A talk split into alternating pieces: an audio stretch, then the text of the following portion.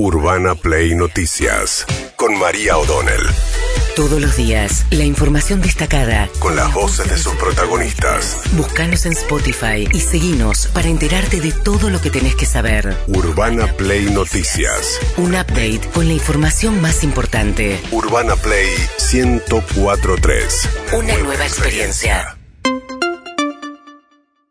Bien, después de los anuncios ayer vinculados a eh, la suba del mínimo no imponible que deja fuera prácticamente todos los trabajadores y trabajadoras que pagan ganancias en la actualidad, hoy se publicó en el boletín oficial, ¿no? Eh, sí, salió publicado ya la, el decreto. Lo que no sabemos, porque eso depende de la FIP, es aquellos que les estuvieron reteniendo a lo largo del año van a percibir una devolución, no solamente una mejora al salario bolsillo a partir de octubre en función de que ya no van a tener ese descuento, sino que adicionalmente van a tener una devolución. Sí, eh, así sucede cada vez que se modifica el piso de ganancias, entonces aquel que queda eh, afuera del impuesto se le devuelve todo, porque de vuelta es un impuesto anual, que durante todo el año te van reteniendo este, parte de tu salario para pagar.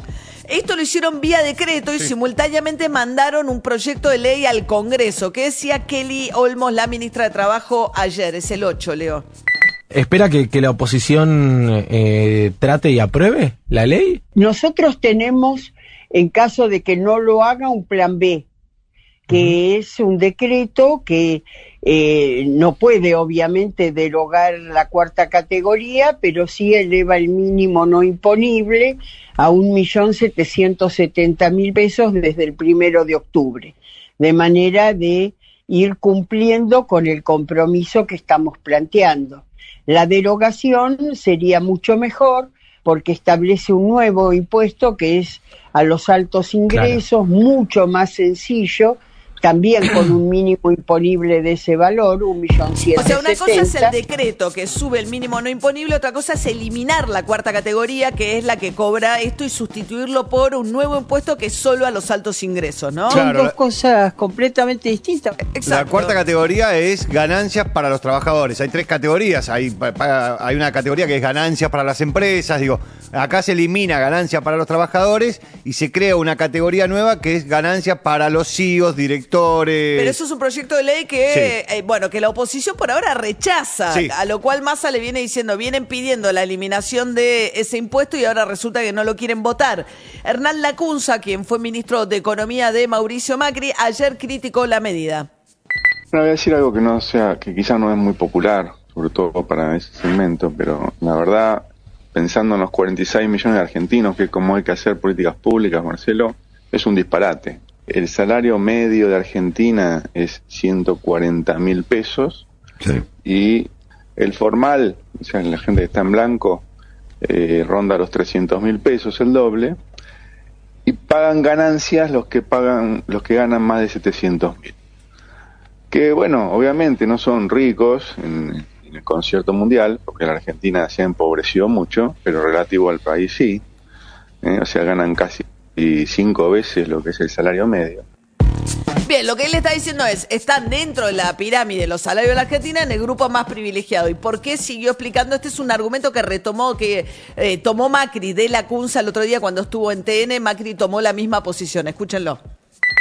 Me encantaría que, que no pagaran impuestos, pero, mm, pero le estamos bajando impuestos a los que más ganan se va a financiar ese agujero, porque eso genera un agujero de, de corto plazo de casi medio punto del producto, se va a financiar, como hay déficit y no hay recursos, se va a financiar con emisión, con inflación. La inflación lo pagan 46 millones de argentinos, especialmente los más pobres, porque no se pueden defender. Entonces estamos haciendo una reforma a los hood Robin, ¿eh? que sea sacarle a los pobres para darle a los que relativamente más tienen eh, con un objetivo electoral de cortísimo plazo. Estamos bailando en el Titanic y ahora quemamos los botes también. Quemamos los botes, fundimos bi- biela, estamos terribles Sí, esta sí, mañana sí. Con, las, con, con las metáforas. Bueno, mientras tanto, Sergio Palazzo, el titular de la bancaria, que fue uno de los gremios que más empujó, porque tiene entre los bancarios a eh, gran parte de los beneficiarios de esta medida, lo que van a hacer es movilizar a las calles otra vez. Ya hicieron una cosa rarísima que fue ir a la puerta del Ministerio de Economía en esa dualidad de Massa entre candidato y ministro de Economía, el día que Massa acordó con ellos que esto que iba a tomar esta medida. Ahora planean una nueva movilización. Esta decisión del gobierno nacional a partir de, lo que planteó el ministro Massa, eh, hay que hay que en la calle y los trabajadores tienen que los que, que pagan ganancia y durante años hemos sostenido que el salario no es ganancia, hay que estar en la calle para que esta medida eh, no solo sea un decreto por estos tres meses, sino que sea ley también y quede regulado de esta forma que me parece que es lo correcto. El salario no es ganancia, es el esfuerzo físico o intelectual de una persona por la cual recibe una remuneración, no es una empresa, un trabajador. Así que me parece muy correcta, muy felices.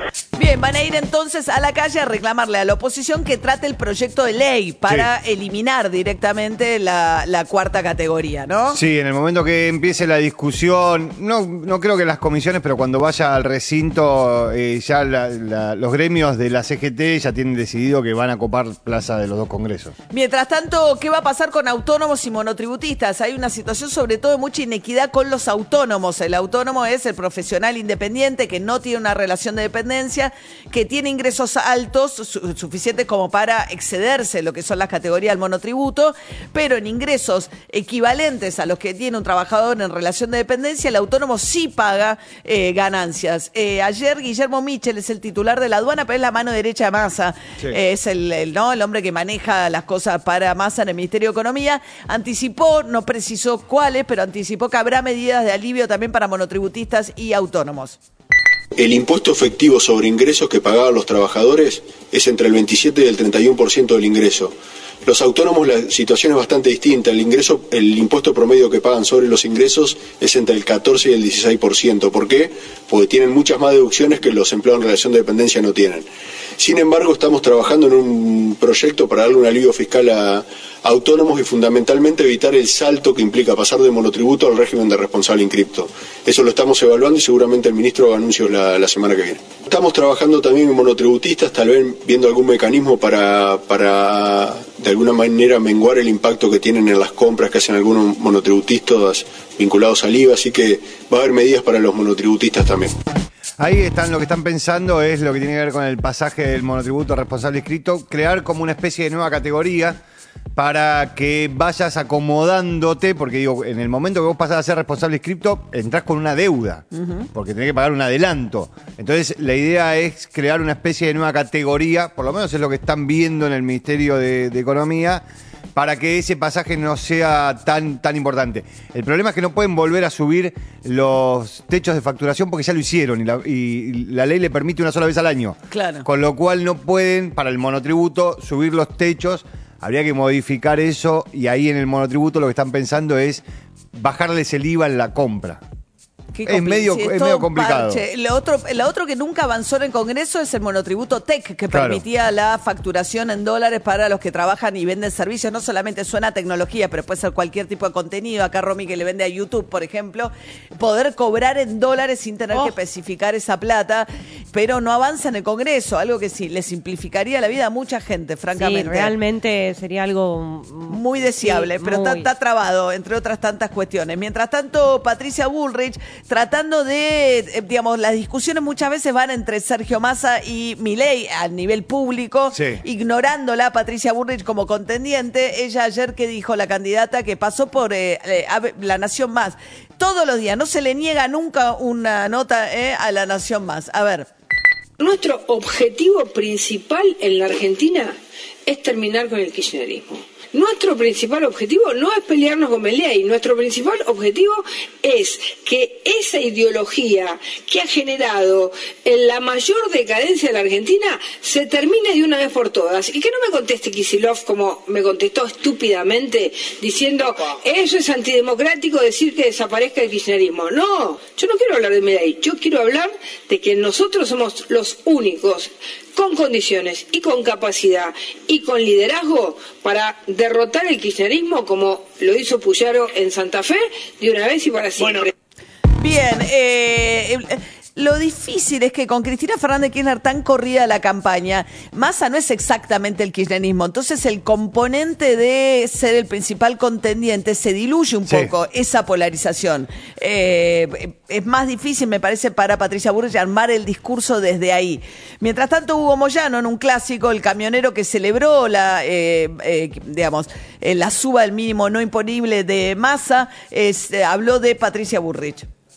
esta señora en especial, hace 30 años que le vino pagando el sueldo, le venimos pagando el sueldo y le pagan los laburantes el sueldo, porque no vive gratis esta señora, ¿eh? Ella cobra sueldo del Estado y todo, ha cobrado sueldo de los Estados permanentemente. Y todo, todo, la mayoría de ese, del esfuerzo que hace para mantener el Estado son los trabajadores. Y encima quiere venir y sacarle los derechos al trabajador. Entonces, esos son, son, son este, personajes que no, no, no, no llegan a la, a la gente. Bueno, ahora mismo no cobra sueldo el Estado Patricia Burrich porque no es diputada, eh, con lo cual eh, no es el caso ahora. Eh, esta señora, hay una tendencia de los sindicalistas, porque me ha pasado, Sí. eh, de los sindicalistas a decirle a las mujeres esta señora, ¿no? De una manera que no hablan de los es un tono medio despectivo también. Muy despectivo. Después también dijo, le dijo, mira, hablando, de- le dijo Pinocheta. Digo, si él toma las medidas que hace, ustedes van a resistir, ¿no? es No, no, no. A esto sobre Pero es una cuestión de sentido común. Mm. Este, lo hemos hecho siempre. Lo hemos hecho siempre, sea él o sea quien sea que tome la medida.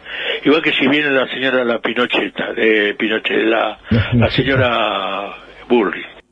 Bueno, no es ninguna dictadora. Patricia Burrich, en todo caso, está tratando de que la voten en un sistema democrático. Sí. Pero bueno, estaba hablando qué van a hacer los camioneros en caso de que gane o Milei o eh, Patricia Burrich. Ayer estuvo Milei de recorrida en La Plata, caravana, volvió de Estados Unidos y se fue de caravana con Carolina Píparo, ¿eh? tratando de apuntalar a su candidata en la provincia de Buenos Aires. Eh, mientras tanto, Santiago Kovatlov, el escritor, tratando de explicar cuál va a ser su rol como encargado de bienestar de la familia argentina. A ver. La idea es la siguiente, es crear un consejo de asesores que trate y se empeñe en mantener con la candidata a la presidencia un diálogo y un intercambio asentado en la necesidad de que ciertos principios que están vinculados al conocimiento, a la salud, a la cultura, puedan ser recogidos por ella en el intercambio de ideas que mantengamos para que a su vez, en el caso de que acceda a la presidencia, pueda bajarlos a los distintos ministerios que tienen como tarea implementar aspectos fundamentales de la acción política, en lo económico y en todos los demás aspectos. No te entiendo nada, hermano. Habla- Seguimos, tratando de entender cuál sería el rol de este comité de asesores. Está difícil. Eh, no sé por qué la familia. Eh, Patricia Burri dice que la gente está muy abatida y que por eso hace falta este, encargarse del bienestar de una manera más transversal. Eh, bueno, ahí están. Mientras tanto, eh, Mario Seco, el intendente de Ensenada, en un este, gesto de mucha sinceridad explicó lo siguiente. La ley prohíbe hacer inauguraciones eh, una X cantidad de días antes de las elecciones. ¿Por qué? Para que los, los que están gobernando no saquen ventaja de algo que es eh, hecho con dinero público, cortando este, cintas, haciendo inauguraciones, etcétera. Entonces, esto explicó el intendente de Ensenada, Mario Seco, respecto de cómo, maneja, cómo se manejan en función de esa prohibición que empieza a regir el 27 de septiembre. Nosotros estamos armando, el 27 de septiembre estamos armando porque sabemos que hasta el 26 va todo acto formal de los que tenemos responsabilidad en los territorios. Eh, se pueden hacer actos de inauguraciones, de escuelas, de plazas, de rutas, de calle. Todo se puede hacer hasta el 26. y entonces el 27 la idea es relanzar el, eh, la campaña, vamos a decir, hace el gobernador, Verónica Magario, vicegobernadora. No cabe duda de que estamos armando algo para hacer un escenario de la unidad. Ya confirmó de Sergio Massa también que va a estar el 27 en Ensenada. Es hermoso, hasta el 27 corte de cinta, inauguramos plaza, lo que sea, banquito, escuela, inauguración. Y el 27 acto, porque Acto. a partir de ahí son, eh, no pueden hacer más proselitismo con eh, obras públicas. Urbana Play Noticias.